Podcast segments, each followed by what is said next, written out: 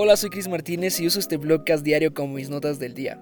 Son pensamientos, ideas, gustos y cosas que no quiero olvidar. Esto es una especie de archivo público de ideas y una conversación abierta para quien quiera venir a platicar. El día de hoy es lunes 6 de julio del año 2020 y estoy grabando este podcast en la parte final del día.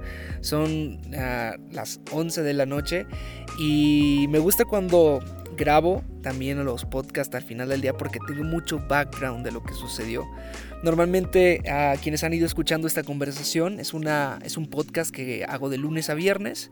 Trato de subirlos por la mañana porque es el momento en el que estás fresco, en el que eh, quizá puedo, puedes apartar un tiempo antes de empezar como todas las, las actividades del día. Y como he dicho varias veces, este podcast es una conversación abierta. Pongo el teléfono me pongo a grabar y literalmente sin editarlo, sin cortarlo, le pongo música y así lo subo a todas las plataformas digitales. Eh, pero me gusta también cuando, cuando es en la noche porque ya tengo todo, todo, todo lo que sucedió. Quiero comenzar este podcast preguntándote, ¿estás dejando que el cambio te pase o que te cambie? En estos tiempos en donde todo está cambiando tan drásticamente a nuestro alrededor, en nuestros trabajos, en nuestros hábitos, nuestras rutinas, familias, en el mundo. ¿Estás dejando que el cambio te pase o que te cambie? Cuando en el futuro cuentes acerca de lo que sucedió con la pandemia del 2020, diremos eso, ¿no? Que nos pasó. ¿Te acuerdas cuando fue la pandemia del 2020 del COVID-19? Eh, y después pasó tal. Bueno, ese y después es lo que estamos tú y yo escribiendo el día de hoy. Solo que la historia no suena tan épica cuando la estamos viviendo en el día a día, ¿no? Viste que siempre que algo te cuentan, cuando te cuentan la historia de un señor que fue granjero y que construyó su imperio desde la granja y dejó un legado a sus hijos impresionante. Bueno, cuando estaba el señor limpiándole a las vacas y ordeñándolas y ah, recogiendo los huevos de las gallinas no se veía épico, ¿no? Pero cuando le añades historia, cuando le añades tiempo a, la, redacción de nuestros días, añade epicidad. Entonces, veamos un poquito en perspectiva lo que está sucediendo, los cambios que están pasando, eh, qué oportunidades tenemos el día, el día de hoy.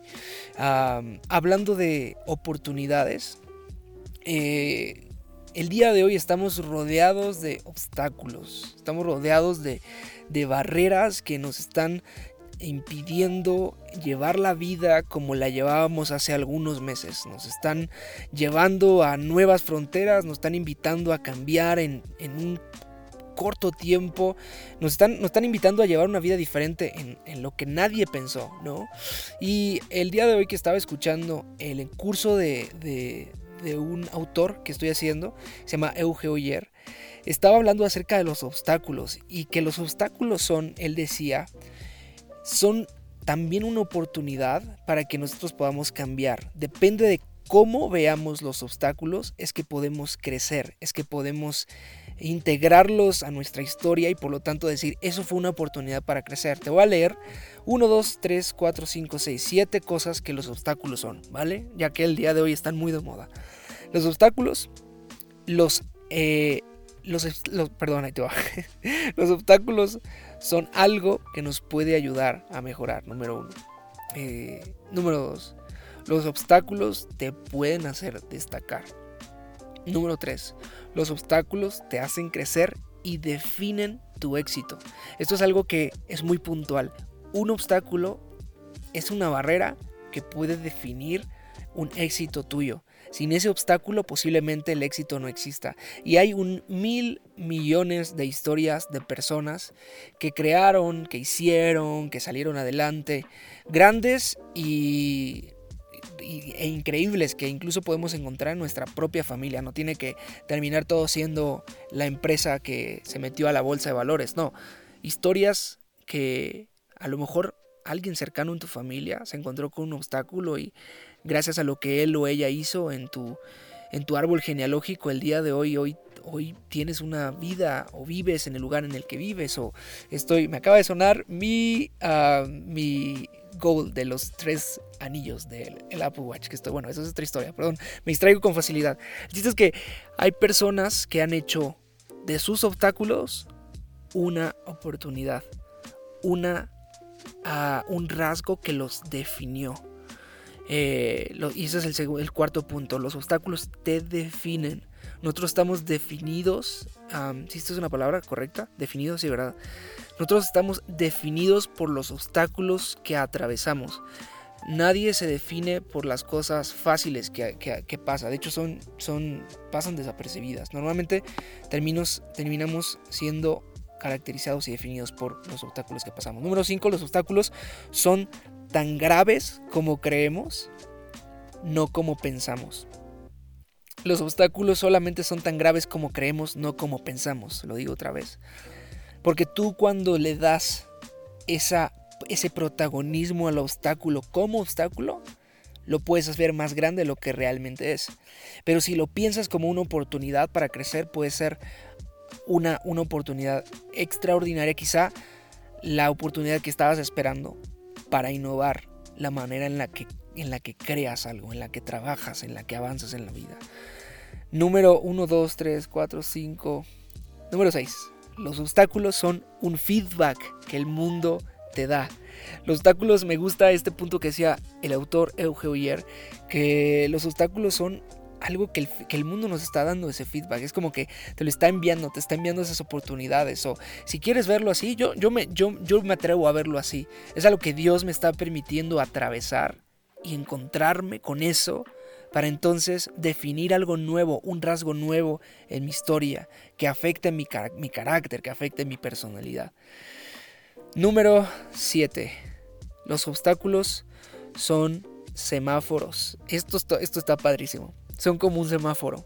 Acátalos tal y como vienen. Este ejemplo me gustaba mucho que decía el curso, que un semáforo cuando tú vas manejando, no te puedes enojar, digo, hay veces en las que sí nos enoja, ¿no? Porque llevamos prisa y así, pero no tienes la culpa de que te toque un semáforo en rojo, o ámbar, o amarillo, o, verde. Es algo que te tocó hacer y que en automático la sociedad pues lo, acata y, lo, se, y se para, ¿verdad? Cuando toca un rojo, pues te paras. Igual un obstáculo. No tratemos de decir es que esto me pasa a mí, porque siempre me sucede a mí, porque no, hey, solamente te tocó en rojo y ahorita se va a cambiar a verde. aprovechemos esa oportunidad para desligar a veces las cosas que nos están pasando. Porque así es que nos pasan siempre a nosotros. Porque así es como la vida siempre me castiga. Porque así es como Dios siempre me manda mil y un cosas para, para, para castigarme. Realmente no es así. Nosotros tenemos la oportunidad a veces no somos responsables de cómo nos pasan las cosas, pero sí tenemos la oportunidad ahí de hacernos responsables de lo que ya nos pasó y cómo nosotros lo vamos a usar para avanzar y para ser mejores personas de lo que hoy somos. Bueno, es la primera parte del blogcast. Quería hablar justo acerca de obstáculos, acerca de utilizar el cambio. Otra vez, la pregunta con la que empezamos el capítulo de hoy, de hoy, es: ¿el cambio te está pasando o te está cambiando. Estás, estás aprovechando que también te cambie a ti. Muy, muy, uh, muy retador, la verdad. El día de hoy uh, me, me, sentí muy motivado porque es lunes y como he dicho varias veces, los lunes descargan una sobreenergía sobre mí y yo dije, el día de hoy voy a correr más de lo normal. Y normalmente corro 5 kilómetros cada vez que salgo a la calle a correr.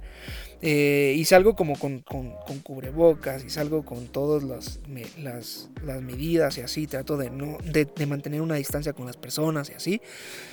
Y insisto, hago 5 kilómetros y el día de hoy dije voy a hacer 10 kilómetros. la última vez que corrí 10 kilómetros fue hace un año, en mi cumpleaños número 27.